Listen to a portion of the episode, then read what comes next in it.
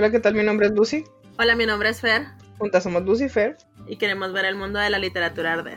Yes. En nuestro tercer episodio de la segunda temporada. Sí. Ay, disculpen si suena rara, pero tenemos alergia porque somos ñoñas, nos gustan los libros y pues todo nos da alergia, ya saben, ¿no? Cambio de clima y alergia segura. El polvo de, los, de las hojas de los libros, todo. El polen, eh, sí, todo, todo. El aire, el oxígeno. Tú me das alergia. no, nosotros nos damos asco, que es diferente. Tienes toda la razón. bueno, empecemos. Sí, no creo que a, nuestro, a nuestros espectadores les interese si nos asqueamos o no nos asqueamos mutuamente. Así que vamos a darle. Bueno. Háblanos de, háblanos de Abraham Stoker, porque ya te platiqué que una persona un día me corrigió y me dijo que no se llama Abraham, se llama Bram. Ella no entiende que Bram es el diminutivo de Abraham. Pero bueno, Exactamente. ya, después de haber sacado mi trauma para odiar al mundo, ya puedes seguir con, con, este tipo. Bueno, pues como habíamos quedado, vamos a hablar del de libro de Drácula, de Abraham Stoker, eh, y voy a empezar hablando de, de, la vida de este autor. Pues para empezar, él nació en el 8 de noviembre de 1800 1847 en Dublín. Eh, hoy se conoce, pues sí, hoy es conocido como Dublín, pero antes se conocía como, a ver cómo me sale esta pronunciación, Clontarf. Y hoy es eh, esa zona, hoy es Irlanda. No, bueno. Perdón.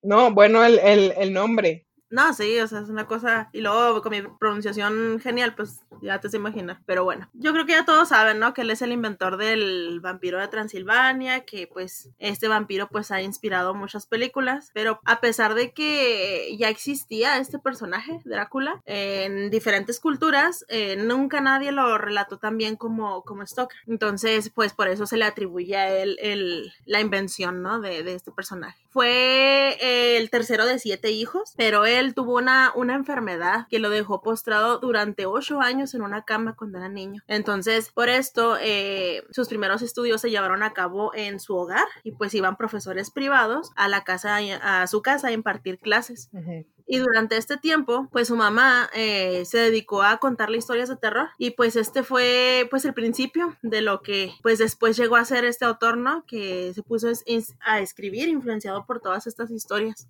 En realidad, aunque no parezca, él estudió matemáticas y ciencias. Así de intenso, yo no sabía eso y, me impresionó mucho. Eso sí es una sorpresa. Sí, la verdad sí, porque, pues bueno, ya es normal que los autores que estamos, de los que hemos estado hablando, que estudien otras cosas, ¿no? Pero lo normal es que estudien derecho o, no sé, cosas men menos eh, intensas, ¿no? Como las matemáticas o cosas así, o sea, yo no me imaginé que un escritor podría, podría ser eh, un matemático porque pues ellos son muy cuadrados, pero pues siempre hay sorpresas. Pero bueno, eh, como ya mencioné, pues sus historias de terror fueron influenciadas por, por las historias que su mamá le contaba y su primer relato lo publicó en una revista, la revista Shamrock, y era más que un relato de terror, más que nada era, era un relato de misterio, pero pues fueron sus, sus inicios, ¿no? También fue crítico teatral durante 10 años hasta que se salió de Irlanda. Eh, y cuando salió de Irlanda lo hizo para representar a un actor, Henry Irving, y con él dirigió el Lyceum Teatro de Londres. Eh, y ellos dos fueron socios hasta que pues el actor murió en 1905. Pero bueno, Bram Stoker se casó en 1878 y mencionan que su matrimonio no fue feliz porque su esposa era frígida y pues esto no satisfacía las ansias sexuales de Stoker. Así de intenso. Ahora entenderemos a las novias de Drácula. sí es cierto. en 1878, en 1890 publicó su primer libro, eh, se llamó Las obligaciones de los escribanos en los tribunales de primera instancia de Irlanda. O sea, muy intenso ese título, ¿no? Pero pues también escribió otros libros, uno de ellos eh, inspirado en, en, este actor del que fue socio y se llamó Recuerdos personales de Henry Irving y pues también escribió su famosa novela, pues es de la que vamos a hablar, Drácula. Y en 1912, tristemente, pues Bram Stoker falleció, en, eh, falleció el 20 de abril de 1912, como ya mencioné, en Londres y muy joven, tenía 64 años y fue incinerado. Wow, incinerado encima. Qué raro porque, bueno, ya es del 900, ya todavía se piensa la posibilidad de que la gente quiera ser incinerada. Pero me sorprende porque todo el mundo tenemos esta perspectiva de, de Bram Stoker de la época de Jane Austen, no sé, así. Sí. Muy, muy atrasado, muy, muy antiguo y la verdad es que no lo es tanto. Todavía vivió hasta el 900, pues ya el siglo pasado. Sí. No parece mucho, pero a mí sí me lo parece. Qué, qué raro. Y sí, como dices, no, no fue el primero en escribir sobre, sobre vampiros. Eso sí, le dio como más cualidades y características particulares a su vampiro Sí. que fue lo que lo, des- lo destacó, pero ya desde mucho antes escribía al respecto. Obviamente hay, hay leyendas eh, respecto a eso. Eh, yo he leído libros que incluso te dan como razas dentro de la raza de los vampiros. Entonces, pues Bram Stoker no, como dicen, no descubrió el hilo negro, pero creo que sí lo hizo de la mejor manera y por eso vamos a hablar hoy de él. Sí, fíjate tan genial persona que fue, bueno, al menos escritor, no sé como persona, ¿verdad? Pero pues uno podría decir que pues tuvo éxito y, y fue era crítico de teatro y anduvo con, de socio con un actor y cosas así. Y la, la página que consulté para sacar la, la biografía menciona que falleció pobre y olvidado. Jamás me imaginé que Wow. pues una persona así podría morir tan triste. Sí, qué raro, qué raro. em, uno pensaría que amasó una fortuna mientras, porque él publicó Drácula en el 890, entonces todavía le faltaban mínimo 20 años Sí. para morir. Y qué raro que durante esos 20 años el libro no, no hubiera sido este boom que es ahora. Claro, no sabemos el contexto, muchas veces pasa que en su momento la obra es devalorada, le pasó a, a Van Gogh, por ejemplo, Sí. le pasó a Edgar Allan Poe, luego de repente llega a nuestros días y todo el mundo quiere comprar el libro y todo el mundo quiere comprar la pintura y cosas por el estilo. Sí, A lo mejor fue su caso, qué mal que haya sido, si fue, qué mal, porque mm, sí. hablaremos de todo un poco durante esta hora que nos proponemos hablar de, de Drácula, que bueno, físicamente es un libro bastante grueso, lo cual es raro porque nosotros casi siempre hablamos de libros cortitos. Sí, sí, o sea, y es lo que te iba a mencionar. eh, Sí parece como que está muy largo este libro, pero a mí se me pasó muy rápido porque la escritura es muy ligera, es muy entendible. Además de que, por ejemplo, no tiene palabras am, demasiado rebuscadas ni demasiado pensadas, no tiene palabras científicas, como pudo haber sido el caso de hasta cierto punto Frankenstein. Entonces tiene un, lenguaje muy, muy ligero. Ujú, Además de muy personal, porque para las personas que no lo saben, Sí. y poca, me- poca gente lo sabe, porque casi todos han visto la película, pero em, escasos han leído el libro, este es un libro que se escribe en epístolas. ¿A qué me refiero con esto? Y todos los libros que se escriben en epístolas son los que están formados por cartas, por diarios, por registros escritos de alguna manera. Ujú, Obviamente, no vayan a pensar que porque son cartas ya todo pasó y todo fue real y, y este Harker existe y Mina existe. No, no, no, tranquilos. No va a venir Drácula a chuparnos la sangre nunca en la vida. Estaría bien, ¿eh? Sería genial que se comiera algunos cuantos. Pero no, es la, es la manera en la que Stoker plasma y da estructura a su libro. Más allá de eso, nadie se los va a comer durante la noche. Sí, sí, y algo que también me gustaría mencionar es que a través de todas estas cartas, obviamente se cuenta la historia, pero al principio, este personaje, Jonathan, ¿se llama? Sí, ¿no? Sí, Harker. Eh, bueno, él comienza haciendo la narración y de forma lineal, o sea, no hay ningún salto, no, es nada más él escribiendo su diario. Como digo, la narración es lineal, pero después la, la estructura deja como un hueco y ese hueco permite que el lector se enganche y quiera saber qué, qué pasó después. Y eso es lo que me gustó un montón de este libro, porque al menos a mí sí me pasó, estaba así de, ¿qué, qué, qué pasa? A ver, por favor, ya quiero saber qué pasó con este hombre. Es, es la primera vez que tú lees Drácula. Sí, man, yo, yo no, Mm, Lo poco que sabía de Drácula era por, por lo que me platicaban. Yo no había mirado películas ni había leído el libro. La- el único acercamiento que tuve con Drácula fue en la serie de Castlevania, sí. Que pues sí tiene algunas, algunas similitudes con el Drácula del libro, pero pues no, sí, sí tienen bastantes diferencias. De hecho, tiene diferencias con todas las películas que ustedes pueden encontrar, con todas, porque pues obviamente son adaptaciones cinematográficas, pero hay otras que sí están muy lejos de lo que podría ser. Por ejemplo, yo pienso en, en Van Helsing, de donde sale Hugh Jackman. A mí, para mí, es una película terrible. Terrible y horrorosa. Si ustedes leen el libro y conocen a, a Van Helsing tal cual se los pinta Bram Stoker, pierde algún atractivo porque no es tan físicamente dinámico, no es este tipo que va pateando traseros literalmente, pero tiene más de la inteligencia, tiene, es como más Sherlock Holmes, se me figura. Entonces, no sé, me, me gusta más el libro, obviamente. y Van Helsing tan buen personaje que es, man. Yo cuando lo miré cómo era el personaje dije, no manches, es un personaje clave totalmente. Y es como, pues sí, el, el clásico personaje que llega a poner en su lugar a todo el mundo, ¿no? Y a acomodar las cosas. Me gustó un montón. Pues sí, pero sobre, la, sobre lo que hablabas del, del salto temporal, estaba yo leyendo, por eso me distraje. Me parece que es donde empiezan también con el diario de Mina, de Mina, ¿no? Que en aquel entonces era Mina Murray, originalmente pues era Mina Murray. Sí, sí, te cambia de escenario. Sí, que cambia de escenario. Esto me agrada porque es relevante. Parece un corte como violento. Sí. Estamos todo bien con el diario de. Sí, sí es violento, pero Sí, con el diario de Jonathan. Y te quedas como que, ah, bueno, Jonathan hasta cierto punto está medio vivo. A ver si se muere. Entonces viene este corte violento.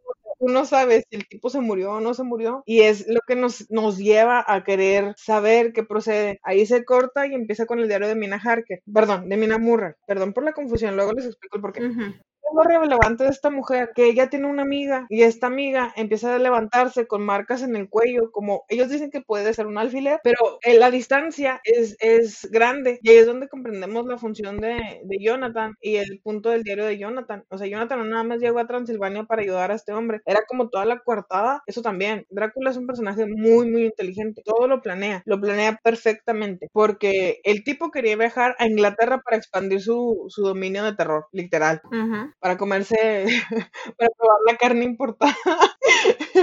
Entonces,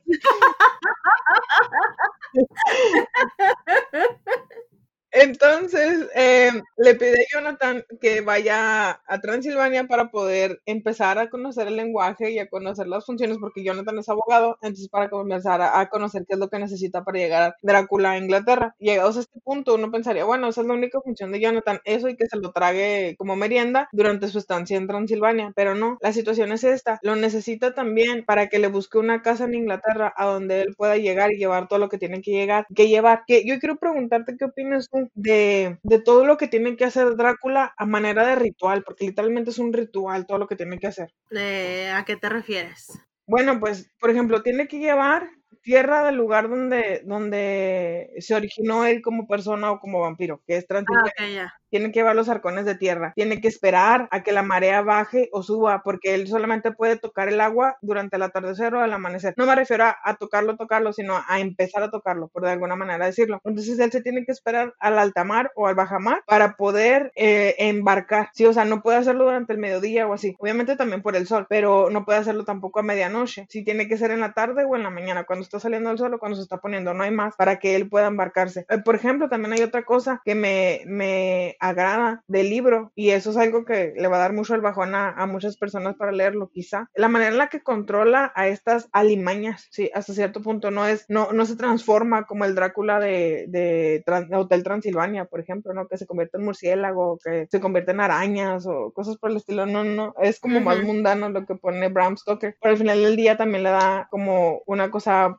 A favor del personaje del libro. Entonces, ¿tú qué piensas de todo este ritual? ¿Habías escuchado algo por el estilo para empezar? Pues yo lo que había escuchado era que se convertía en murciélago ah, y pues ya creo que ya es lo que, lo que había escuchado. Pero sí, lo que mencionas acerca de, de que llevaba tierra del lugar donde vivía en el cajón en el que dormía, a mí se me hace muy como... ¿Cómo decirlo? Como una marca de territorio, como que estando en su territorio se sienten seguro y eh, aparte como que es como un cierto tipo de ambientación al lugar al, al que se está trasladando porque recordemos que por fuerza tiene que estar ahí. Sí, claro. ¿Sí me explico? Sí. Ahora, también hay otra cosa dentro del libro. El dominio sobre los seres de la noche radica en, lo- en los hombres lobo. Nosotros, bueno, las personas que hemos leído este tipo de literatura estamos acostumbrados a de que Sí. los hombres lobos siempre estaban peleándose con los vampiros. Es esta batalla infinita, épica, colosal. Los hombres lobo a veces se enamoran, los vampiros se enamoran. Y Y no. dentro de Drácula pone a los hombres lobo o a los lobos como las mascotas de Drácula, lo que le da todavía más poder Sí. al tipo.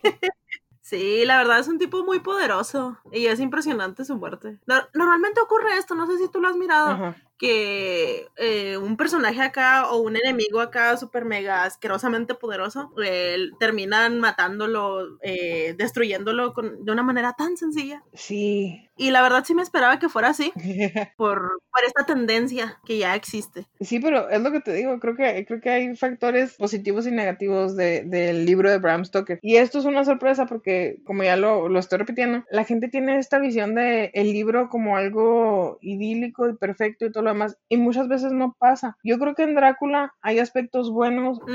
Eh, que no se muestran muchas veces en las películas. Hay películas muy apegadas al libro, por ejemplo, donde salió Keanu Reeves haciendo de Jonathan Harker, ahí se ve, se ve esa situación, pero tampoco me parece que sea, que sea como la mejor adaptación o la mejor actuación del, del tipo. Eso sí, creo que hay, te digo, hay cosas fantásticas que se ven en las películas que a lo mejor Stoker nunca imaginó o nunca llegó a imaginar posibles y se ven muy genial de manera visual en las películas. Sí, la verdad el libro sí está hecho muy, muy como para, o sea, como que facilita mucho la, la adaptación al cine. Se, luego, luego sabes qué tipo de adaptación va a tener nuestra película, un lugar oscuro, eh, escenarios totalmente oscuros en la noche, cosas por el estilo, pero no sé, a mí sí se me hace que es muy sencillo adaptarlo al, cine, bueno, más que otros libros sí. ¿Y no te parece que los personajes sean un problema? Porque, por ejemplo, en el cine, para no confundir a la gente por la cantidad de tiempo que tienes, no puedes meter todos los personajes que hay aquí. Por ejemplo, aquí está Lucy Westerna, no sé cómo se pronuncia su apellido, que es la amiga, la amiga de, de Mina Murray, la que les comentaba que aparece con, con marcas en el cuello. Está este Quincy Morris también, Arthur, no me acuerdo el apellido. Ah, también está el doctor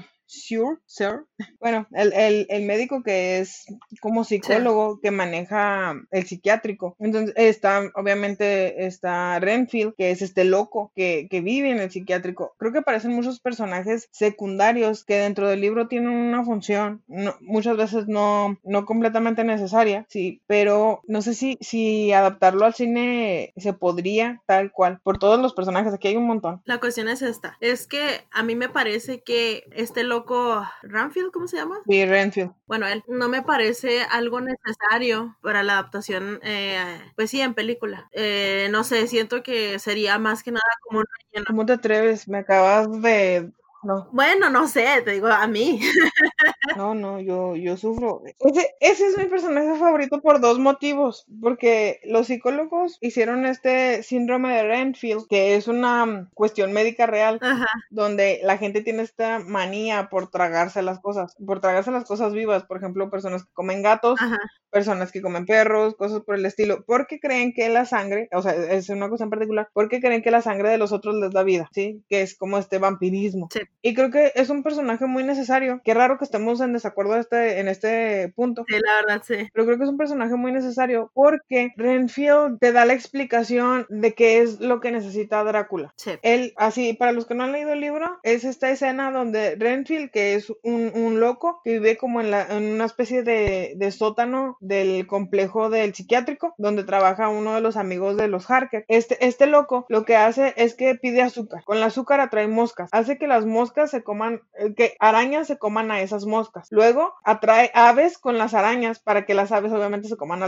las, arañas. Luego a gatos con las aves para que los gatos se coman a las aves. Y al final él se come las él se come los gatos. No, sí, o sea, a mí también me gusta mucho ese personaje porque es que es un loco muy, bueno, es que no, no es un loco precisamente, actúa extraño. Ya los que han leído el libro ya saben por qué, ¿no? Pero no me parece a mí forzosamente necesario porque Drácula pudo haber hecho lo, lo que quería hacer sin necesidad de él, al menos para mí. Claro que no, porque ahí llega otra de las series rituales y de las cuestiones rituales que muchas películas de vampiros siguen, otras no siguen. Drácula tiene que ser invitado a la casa, si no, no puede entrar. Sí. Entonces, necesitarías o necesitarías otro loco con la misma función para hacer eso, para dejar entrar a, Drácula en el psiquiátrico. Entonces, porque Mina no lo haría, pese a que Mina estaba como drogada, como ida por Drácula, no lo haría. Obviamente ninguno, ni Quincy, obviamente no Van Helsing, ni, ni Jonathan, ni Quincy, o sea, nadie, nadie me parece que lo hubiera dejado entrar si no es un loco. Y a mí, a mí sí me parece que sí se necesita. ¿Qué está pasando hoy? Porque estamos tan contrarias. ¿Qué nos está pasando? no, sí, para, para esa cuestión de, de invitar a pasar a Drácula, pues sí, sí es necesario. Pero yo creo para todo lo demás, o sea, sí es un muy buen personaje, la verdad, me, me sorprendió. Ah, no, no, no, para todo lo demás, no. Sí, y, y ese es mi, ese es mi problema, pues que sí, es muy buen personaje, pero vuelvo a lo mismo, creo que Drácula podría ser de las suyas sin necesidad de él, o sea, nada más es cuestión de que haya alguien dispuesto a abrirle la, abrirle la puerta para que entre Drácula y ya. Pero esa es la situación, era alguien que viera ese lugar como su casa. ¿Me explico? O sea, no, no, por ejemplo, tú no puedes llegar a mi casa e invitar a Drácula a mi casa. Necesitas ser alguien de los que vivimos aquí. sí, sí, pues o sea, no puedes llegar. Sí, trágatela. sí, en eso tienes toda la razón. Entonces, ahí hay una cuestión, pero bueno. Ay, no sé, me quedé pensando. en, en la tristeza que me da que no compartas esto conmigo. Me quedas traumada. Sí, sí, me voy a quedar enclochada en que, en que a ti no te gusta Renfield como me gusta a mí, es de mis personajes favoritos, pero bueno, no. No, sí me gusta. Sí me gusta, pero y, y es que vuelvo a lo mismo, es que es un muy buen personaje, es un es un loco genial, muy inteligente que puede, eh, ¿cómo, ¿cómo decirlo? Puede cambiar su lenguaje de acuerdo a la situación. Eso me gustó un montón. Pero tengo conflictos con él porque, eh, no sé, no sé, pues lo que te digo, creo que cualquier otro, otra persona que fuera un loco X que hayan, eh, que hayan incluido ya en la narración con este, con este del doctor que pues era más que nada como psiquiatra, ¿no? Sí, John. Cualquier otro loco que le hubiera abierto la puerta hubiera podido funcionar muy bien. Y no me quejo de que esté Renfield en no me quejo, tranquila. Pero igual yo creo que ninguno hubiera podido explicar la ley del, ¿qué era? ¿20%? ¿15%? Ah, sí. Este de, eh, esta, persona esta persona se come a esta persona, le da nada más el 15% de lo que tiene y así sucesivamente, entonces tengo que tragar a más personas que se hayan comido otras personas para poder tener más por ciento de energía. No, es que sí, sí está padre el personaje, pero tranquila, no te estreses. Entonces, a por esto probablemente la siguiente semana y media, entonces si no hay capítulo, la siguiente semana es culpa de, es culpa de Fer porque sigo llorando. No, no se crean. Primera vez que nos pasa esto, no habíamos hablado antes de Drácula Sí. y nos topamos con esta sorpresa. Oh, sorpresa. Pero bueno, les voy a explicar un poquito también esta cuestión porque creo que los estoy confundiendo en diferenciar de Mina Murray y Mina Harker. No, no es como la gran cosa que se puedan imaginar, no es que tenga una gemela malvada ni nada por el estilo. No, me refiero a Murray porque ella y Jonathan están comprometidos cuando Jonathan se va a Transilvania. Sí. El asunto es que hago esta diferencia para dar como la línea temporal. Antes de que, de que Jonathan regrese medio muerto de Transilvania, ella sigue siendo Murray, que es cuando pasa lo de la amiga. No les voy a decir qué le pasa a la amiga porque ya es darles mucho spoiler, pero es, es, cuando ocurre lo de la amiga. Después de que ocurre lo de la amiga y que ella se casa con Jonathan, obviamente ya es Mina Harker, porque así se usa en Inglaterra y así se usa en Estados Unidos, que la mujer adquiere el, el apellido del, marido. Entonces, es más o menos para que tengan una cronología de cuando ya se vuelve Harker, eh, porque ya todo lo que les estoy contando de Renfield, ya que, que Drácula ya está establecido en, Inglaterra, eh, ya ocurre ya cuando ella es Harker, ya cuando obviamente Jonathan regresó, cuando Drácula ya está en Inglaterra tragándose gente y, y todas esas cosas. Entonces, es meramente una cuestión de matrimonio, no es así como que la gran cosa, no hay un doppelganger, qué triste. Sí. Hubiera sido genial que Mina se comiera a alguien, no sé. La verdad, sí. Eh, yo, tuve, yo tuve un conflicto. Yo pensé que Lucy, perdón por el spoiler, pero yo pensé que Lucy no iba a morir. Y cuando muere, sí me quedé así de, ¡ah! ¿Que no? Sí, no me lo esperaba. Yo, yo, yo creo que, que Lucy, la otra Lucy, no yo, claro, cumple la función de, de la novia de Drácula. Sí. Porque en Transilvania hay una mujer, una mujer o dos mujeres que acosan constantemente a Jonathan. Sí. Es esta figura fantasmagórica que hace que Jonathan salga de su cuarto y explore el castillo para buscar una manera de largarse.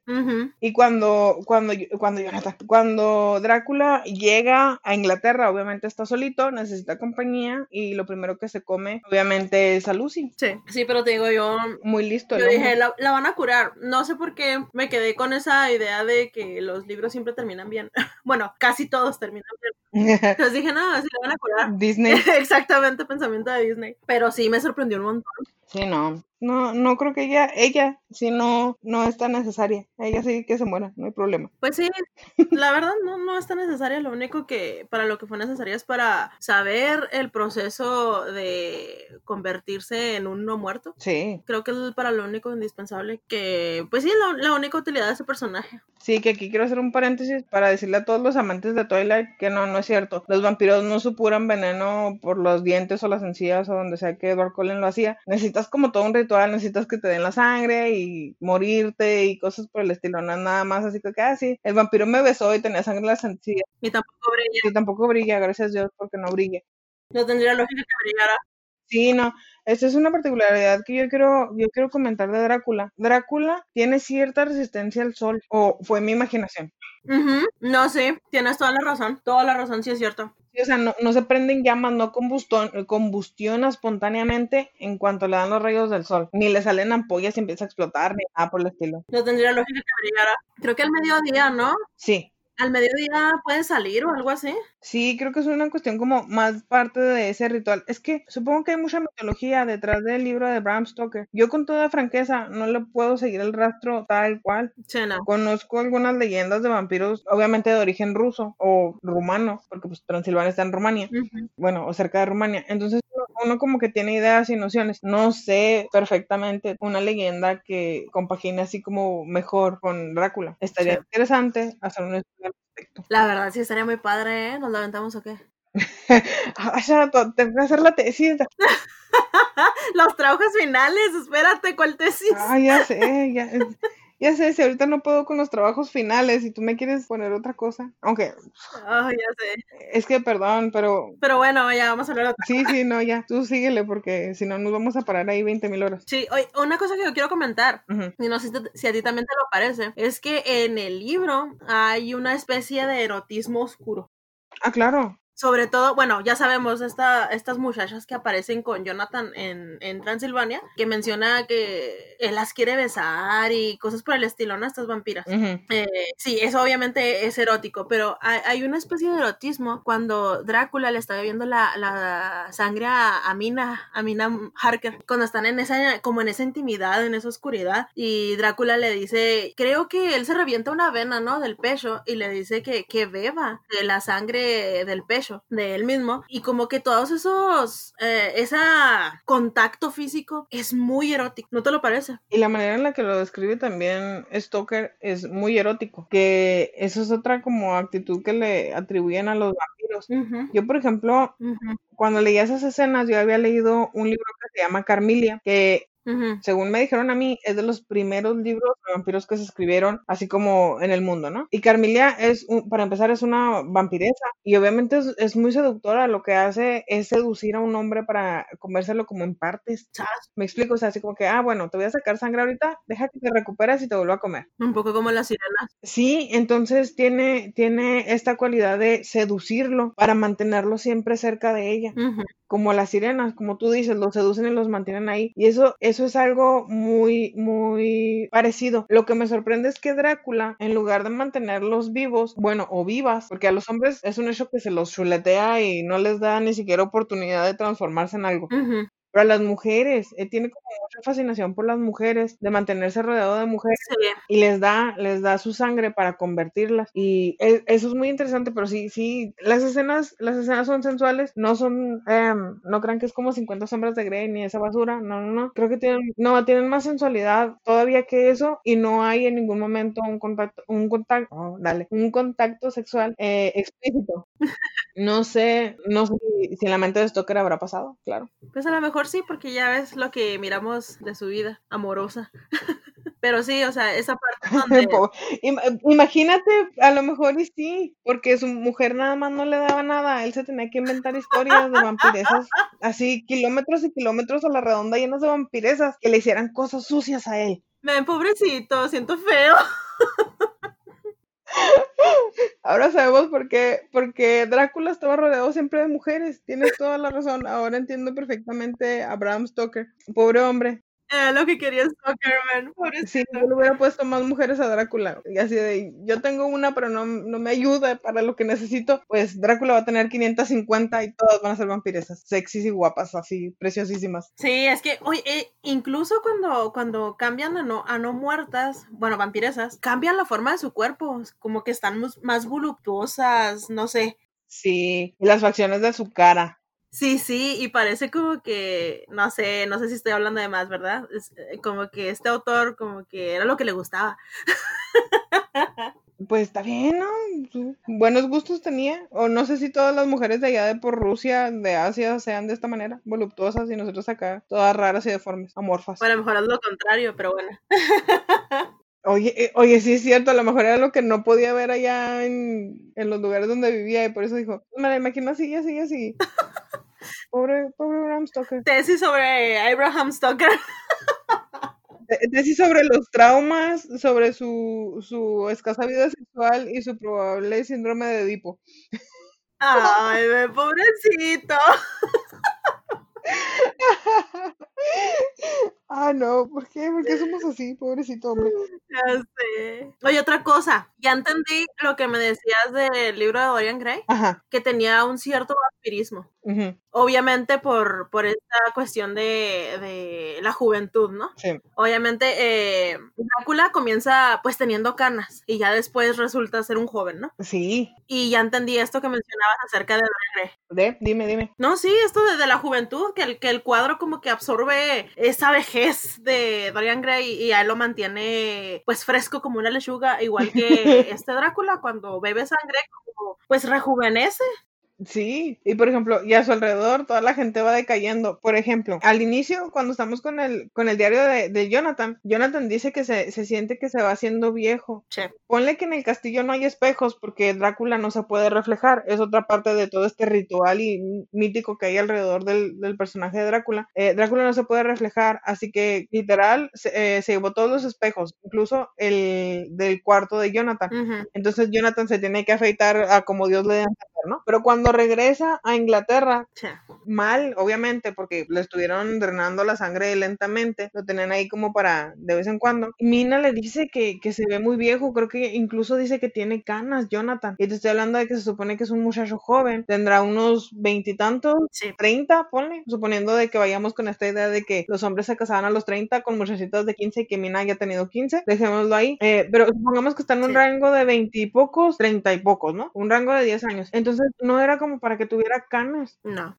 Sí, fue todo el estrés de, de, de convivir con Drácula, que de Drácula se lo estaba chuleteando poquito a poco, y Drácula, joven y bello, sí, hasta las arrugas se le iban quitando, porque Jonathan también lo dice, que mientras iban conviviendo más, él lo veía más joven cada día y se sorprendía al respecto, lo anotaba en su diario. Entonces sí, como tú dices, ahí está esa, esa cuestión del vampirismo, que yo veía más, no tanto con el cuadro, lo veía con Basil. Basil envejecía conforme Dorian le empezaba a hacer estos desplantes y Dorian fresco como lechuga. Ajá, sí, sí, te digo, eso me quedé de, wow, ya entendí este, este punto que mencionaba Lucy. Y otra cosa, también comparte con, con este libro, el retrato de Dorian Gray, comparte eh, pues este ambiente gótico, obviamente el castillo de. Drácula, la oscuridad, incluso algunos elementos eh, que, de- que brillan en, en medio de tanta oscuridad Ujú. eh, estos lugares antiguos, todo eso es gótico y, y tiene como mucho el ambiente, bueno, o más bien co- comparten el ambiente eh, estos dos libros, Dorian Gray y Drácula.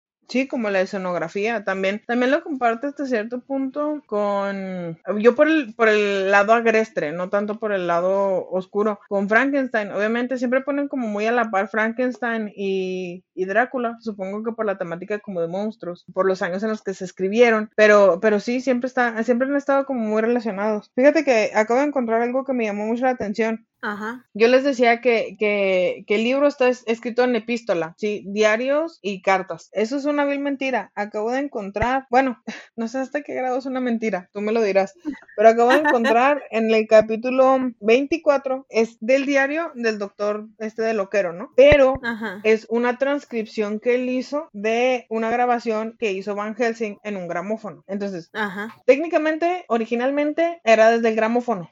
¿Crees que haya sido o que aplique todavía la cuestión de la epístola porque está transcrita en el diario del doctor o lo tomamos desde el origen como una grabación? No sé. O sea, me, me sorprende el hecho de que sea tan diverso el libro, que incluso incorpore estas cosas pues novedosas que había en su época, pero es o no es parte de la epístola. Pues es que de qué otra forma, aparte de... No, pues sí, es que de qué otra forma mantienes eh, guardado eh, esa grabación. ¿Sí me explico? Pues hay que escribirla, ¿no?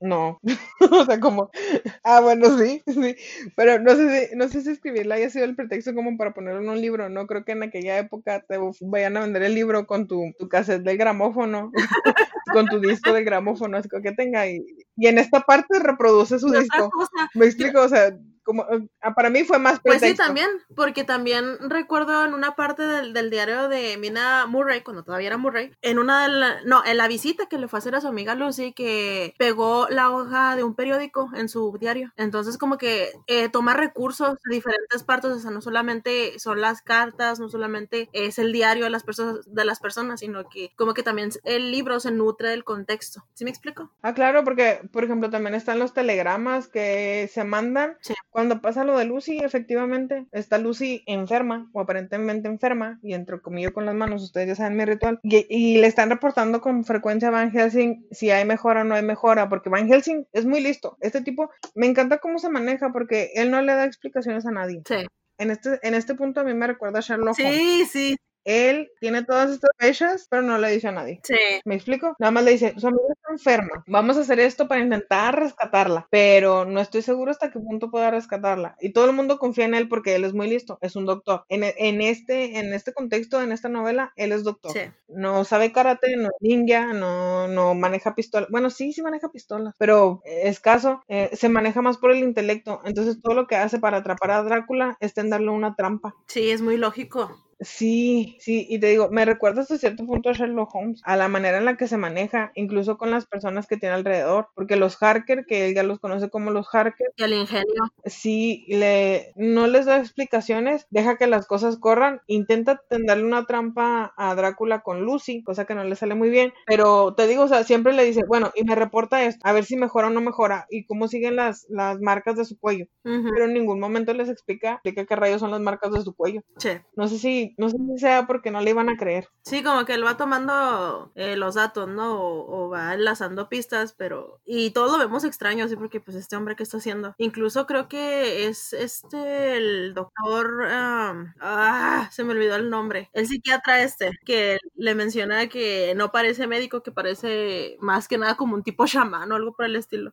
Cuando estaba poniendo estas flores de ajo y no sé qué tanto en el, en el cuarto de Lucy. Sí, porque él sabía mucho de esas cosas muy extrañas. Y por ejemplo, fueron señales, porque para empezar, y esto no es un spoiler, creo que mucha gente lo sabe, cuando Jonathan está de camino y está platicando su camino por Rumania hacia el castillo de Drácula en Transilvania, pues se queda en, como estos hostales, ¿no? En estos hotelitos. Ajá. Y tiene que tomar carretas y tiene que convivir con gente y llegar a poblados. Y toda la gente cada vez que le dice que va a ir al castillo de Drácula se persigna. Sí. Y hacen así como su ritual. Otras personas es como que, como, creo que alguien le recomendó el ajo y él se queda así como que, ¿ajo? ¿Para qué? ¿Me explico? Sí, sí. Entonces, no sé, no sé si a lo mejor también tiene algo como de historiador Van Helsing, porque pues conocía todas estas leyendas urbanas o leyendas del poblado, no sé cómo decirles. Entonces, no sé, sería muy interesante preguntarle a Stoker, bueno, ¿el doctor en qué era? Sí, sí. Pues em, es que a mí me impresionaba mucho ese personaje porque cuando muere Lucy, que mm, le quieren dejar, bueno, están discutiendo esto acerca del testamento de la mamá de Lucy que también murió y algo menciona Van Helsing acerca de que también él es abogado. Y yo me quedé así de, ¿qué onda con este personaje? Pero entonces tiene, es que es muy extraño, tiene como muchas ramificaciones y esto es una cosa muy, muy rara. No sabemos tanto de Van Helsing como personaje, o sea, no sabemos su trasfondo, no sabemos si, si está casado, si tiene hijos, no sabemos su país de origen concreto. Sabemos que está en Ámsterdam un tiempo, sí. pero como que se la pasa viajando, entonces nadie sabe de manera concreta de dónde es. Interesante es un personaje, creo que se parece, yo lo compararía con, pero yo lo compararía con Han Solo de, de Star Wars. Ah, pues no sé de qué me estás hablando. ¿Por qué? ah, es que a ti no te gusta Star Wars, te odio. No, es que no me gusta, es que no lo he mirado. deberías de verlo, porque Han Solo también es este personaje del que no sabes mucho de su pasado. La mayor parte son leyendas de lo que él hizo o de las hazañas que, que, se le atribuyen. Y entonces él no desmiente ni afirma nada. Y eso le da un, una especie de misterio bastante genial que te hace querer saber más del personaje. Y pasa, a mí me pasó lo mismo con Van Helsing. Sí, es lo que pasa con Van Helsing. Sí, hay perdón a los que les gusta Star Wars si no les parece que Van Helsing se ha parecido, pero a mí me parece Han Solo. y luego que tú y yo tendemos a hacer comparaciones muy extrañas. Eh, hay una maestra que nos dice que hace comparaciones pueriles. Ah, pues así somos nosotras, hacemos comparaciones muy, muy pueriles, muy cualquiera, muy buenas. Con caricaturas. Ay, disculpen, nosotros sabemos de cultura popular, sí, con caricaturas, con, con películas, con, no sé, así somos nosotras. Ay, disculpen. No, sí, pero yo creo que sí pasó esto con, con Van Helsing, por eso, pues sí, siempre, se, este personaje se ha protagonizado varias series, ¿no? Y películas y cosas por el estilo. Y yo creo que viene de, de ahí.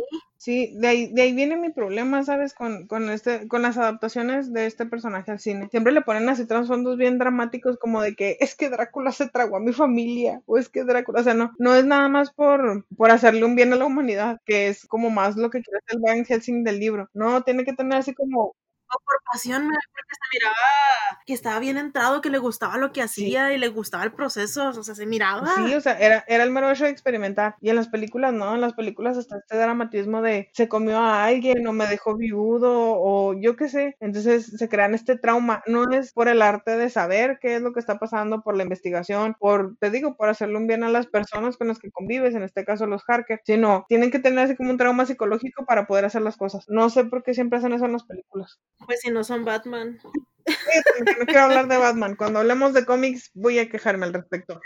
No voy a mencionar el tema ahorita. Oye, una, una última cosa eh, acerca de, de, esto de cómo está estructurado el libro, que por epístolas y cosas así. En cierta parte, hablando de Van Helsing, él menciona, porque él es el que comienza con, con este ejercicio de reunir los diarios, ¿no? Para, para ir sabiendo la historia de cada persona, de cada personaje. Y, y, él menciona, o da a entender que ese libro, o sea, el libro de Drácula, fue hecho por ellos en la reunión de todas esas cartas. Sí. Y eso me encantó. O sea, o sea, la, la narración va más allá y te hace creer a, a, ti, lector, que estás leyendo el trabajo vivido por todas esas personas. Claro, el pacto de la verosimilitud.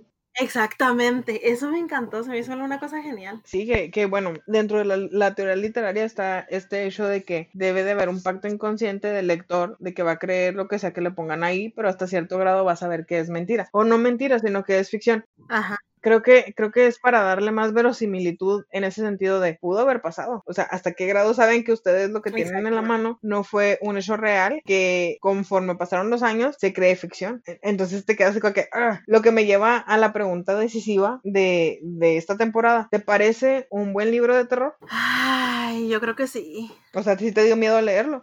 eh, ciertas partes, no todo. Se me hace, se me hace más, ¿cómo decirlo? Como más aventura. Uh -huh. Y cierto suspenso. Pero terror, terror tal cual, no. No, y fíjate lo que, eso, en eso sí va a ser bastante triste lo que voy a decir, pero me causó más ñañaras. que ñañaras es así como escalofríos.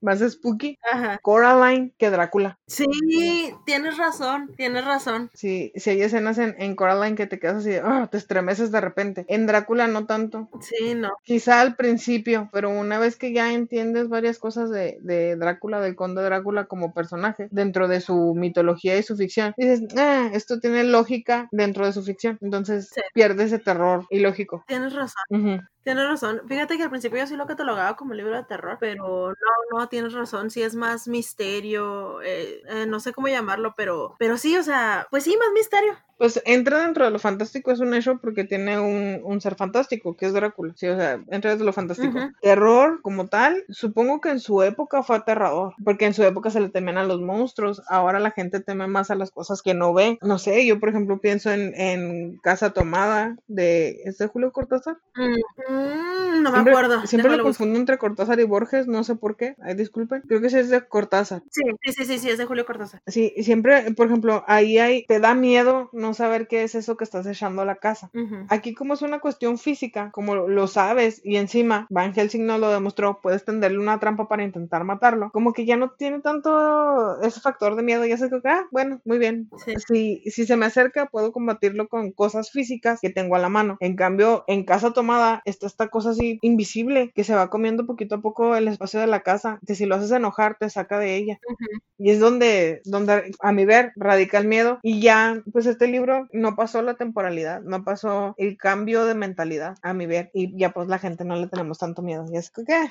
Sí, fíjate que, fíjate que Drácula, no sé, no sé a ti qué te parezca, pero creo que cae más dentro de la novela experimental, perdón. ¿Experimental? ¿Por qué? Pues como narra todo, todas estas cuestiones científicas, uh -huh. como, ¿cómo decirlo? Como más influenciado como por las ideas positivistas. No sé si te lo parezca. Ah, claro. Y modernismo, todo ese tipo de, de corrientes. Lo del modernismo, no estoy segura hasta qué punto.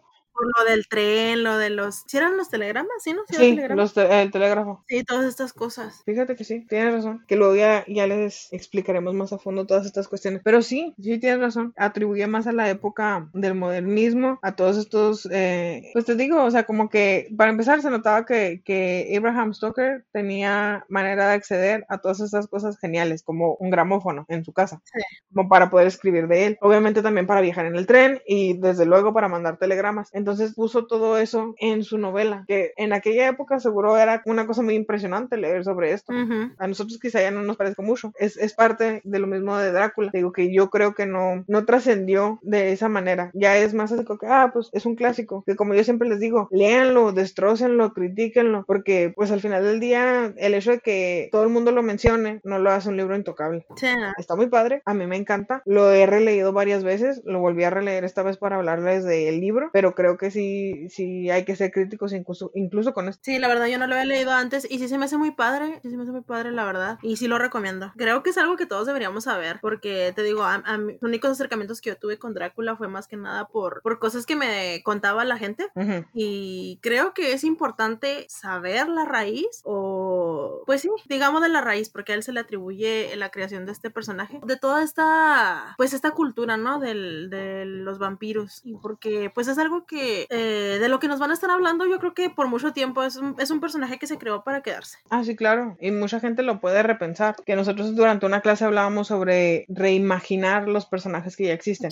Yo entiendo, en serio entiendo que Twilight es una reimaginación de Drácula, se los juro que lo entiendo, pero no me parece que haya sido la óptima reimaginación. Yo conozco otros libros de vampiros que me parecen bastante buenos, también son adolescentes, pero también pero me parecen mucho mejores que Twilight. Por ejemplo, está uno que se llama, es una saga de libros que se llama Vampire Academy, de una mujer que se llama Rachel Smith. Ella maneja mucha más teoría, porque por ejemplo investigó sobre las, los tipos de vampiros, que ella los divide en tres, los Strigoi, los Moroi y los Dampir. Me explico, o sea, ella te empieza a desglosar a partir de ahí. Y sí, ponles una escuela de vampiros donde conviven, donde conviven dos de esos tres tipos de vampiros y todo gira en torno al Dramononón que arma una de esas estudiantes y todo lo demás. Pero es una mejor reinvención a que si los vampiros brillen y que si supuran veneno por las sencillas como si fueran víboras. No sé, no sé, perdón. no, sí, y hablando de, otras cuestiones de vampiros, eh, yo sí lo recomiendo la serie de, de Castlevania. Sí. No es puramente Drácula el del libro, pero la verdad es una muy buena serie. Deberían darse el tiempo de, mirarla. Aparte de, que te engancha un montón. Es muy buena serie, mírenla, la verdad. No, y ahí con disculpa de los otakus, creo que es mejor serie que Van Helsing. que Helsing, perdón. Van Helsing no, que Helsing. Yo sé que muchos otakus me van a querer cortar la cabeza por lo que dije, pero me gustó más. Y eso que te estoy diciendo que yo vi tres episodios hasta ahorita de, de Castlevania y me aventé toda la serie y las ovas de, de Helsing. Y eso que, ah, no sé, me gustó más. ¿Y qué te pareció Castlevania? Pues hasta ahorita me está gustando. Es muy buena, ven que de hecho fue una, recomendación tuya y de tu marido, del Minion, sí. que ya me habían dicho, es que tienes que verla y es que tienes que verla, pero tengo muchos libros que leer, tengo muchas series y películas que ver y cosas por el estilo, y hasta ahorita tuve tiempo, te digo, vi tres episodios y dije, esto me gusta y me gusta más que Helsing, ya sé que me van a matar, pero sí, y puedo decirte que incluso me gusta más que el libro. ¿Qué? ¿Qué te gusta más? La serie, la de Castlevania, me gusta más que el libro de Drácula. Es que te... Ay, no sé, ven. o sea, el, el motivo por el que se desata toda la trama es muy bueno. Ah, sí, y quizá también es por la inmediatez. ¿Me explico? El, la serie obviamente lleva un, ritmo particular para que no se aburra el, espectador. El libro no tanto, el libro sí tiene muchas cosas que la gente puede decir, bueno, es paja. Obviamente para cuestiones literarias tiene un porqué, sí. pero ya llevado a la pantalla ya, ya sería muy aburrido. Entonces sí, sí lo entiendo. Yo también sobre la recomendación, y esto se los voy a decir porque a mí me obligaron, bueno, no me obligaron, pero sí me dieron a leer una adaptación durante la escuela. No se los pongan a leer a los muchachos, no se los pongan a leer a... yo sí los recomendaría a personas ya de 18 años en adelante que quieran leerlo, porque esto para un muchacho, además de que son 300 y garra de páginas en mi edición, que no es una edición muy costosa, hasta eso, no sé por qué no tengo una edición bonita de este libro si me gusta tanto, son 367 páginas. ¿De Drácula, neta?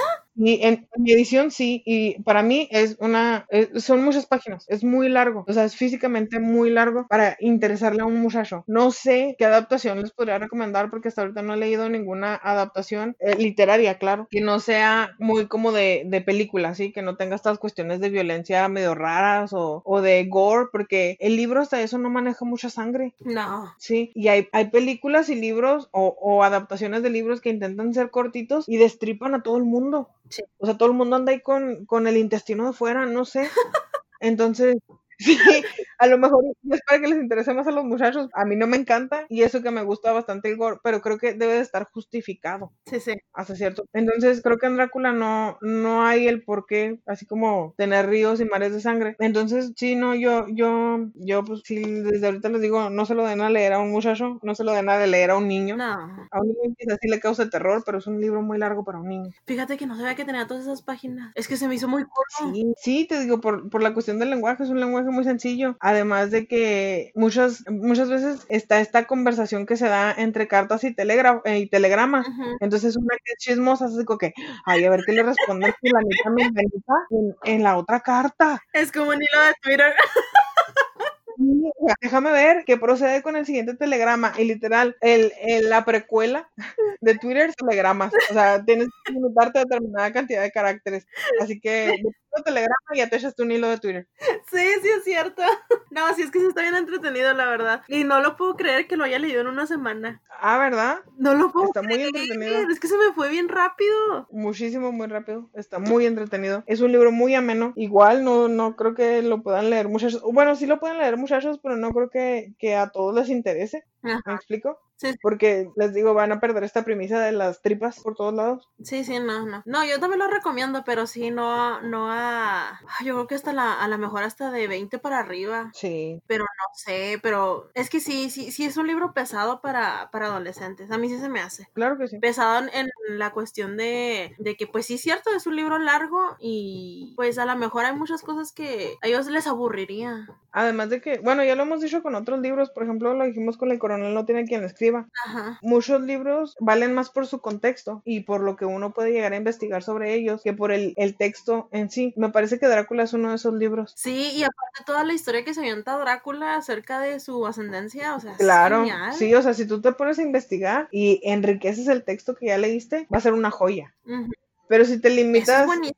sí, pero si te limitas al libro, va a ser ah, next. Sí, eso sí. Sí, sí, sí tiene mucha riqueza cultural por la parte esta de, de como Drácula cuenta pues de dónde viene Sí. y sus orígenes. Es, es muy bueno. Sí, pero bueno, ¿algo más que agregar sobre este libro? No, es todo. También se me fue la hora, pero rápido. Sí, no puedo creerlo. Hoy sí comentamos de todo, hasta de tripas. Y estuvimos en desacuerdo por primera vez en programa. Ah, Dios santo, nos, nos escucharon pelear. Esas son nuestras peleas. Ya ves, dejaste que los niños nos escucharan pelear. Tú, En serio que sí parecemos un matrimonio peleándose. un matrimonio tóxico. So- Somos un eh, matrimonio tóxico. Sí, bueno, supongo que no nos queda más de decir que nuestros anuncios parroquia- parroquiales regulares. Ya les habíamos dicho que vamos a seguir leyendo libros como de temática de terror, misterio, algo por el Algo estilo. extraño. Ajá. Sí, por si tienen alguna sugerencia, no hay problema. Nosotros adaptamos la temporada a lo que ustedes pidan Sí. y manden. Recuerden escucharnos y seguirnos en todas nuestras redes sociales y nuestras plataformas. Ya saben, Spotify, Apple Podcast, Google Podcast, Anchor, Evox, Castbot, Castbox. Era mi inglés, hoy anda. YouTube. Pero mal. YouTube también. Sí, suscríbanse en YouTube. Y seguirnos en nuestras páginas en las que subimos frases y memes en Facebook y en Instagram. Muchos memes, muchos memes. Para que vean. También las carátulas, ¿qué te pasa? Sí, Me quedan muy bonitas sí, últimamente. están muy bonitas. Un aplauso por Lucy, que se esfuerza mucho. ¡Yay! ¡Yay! Por fin hago, hago algo bien. Sí, y eh, recuerden que si quieren material exclusivo pueden pasar al link que les vamos a dejar en la caja de descripción em, porque vamos a estar subiendo cosas extrañas. Creo que ya les dejé por ahí mi ensayo, sí, sobre Neil Gaiman para que quiera leerlo y criticarlo. También el adelanto de, el, de las carátulas de todos los episodios Ah, el adelanto de los promos, el material completo, sin ediciones y con groserías de todo lo que decimos durante poco más de una hora. ¡Qué miedo!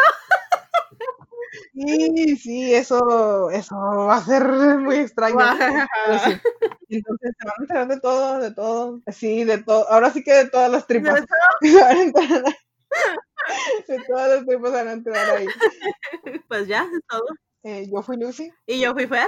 Juntos fuimos Lucifer. Y siempre queremos ver a la literatura verdad.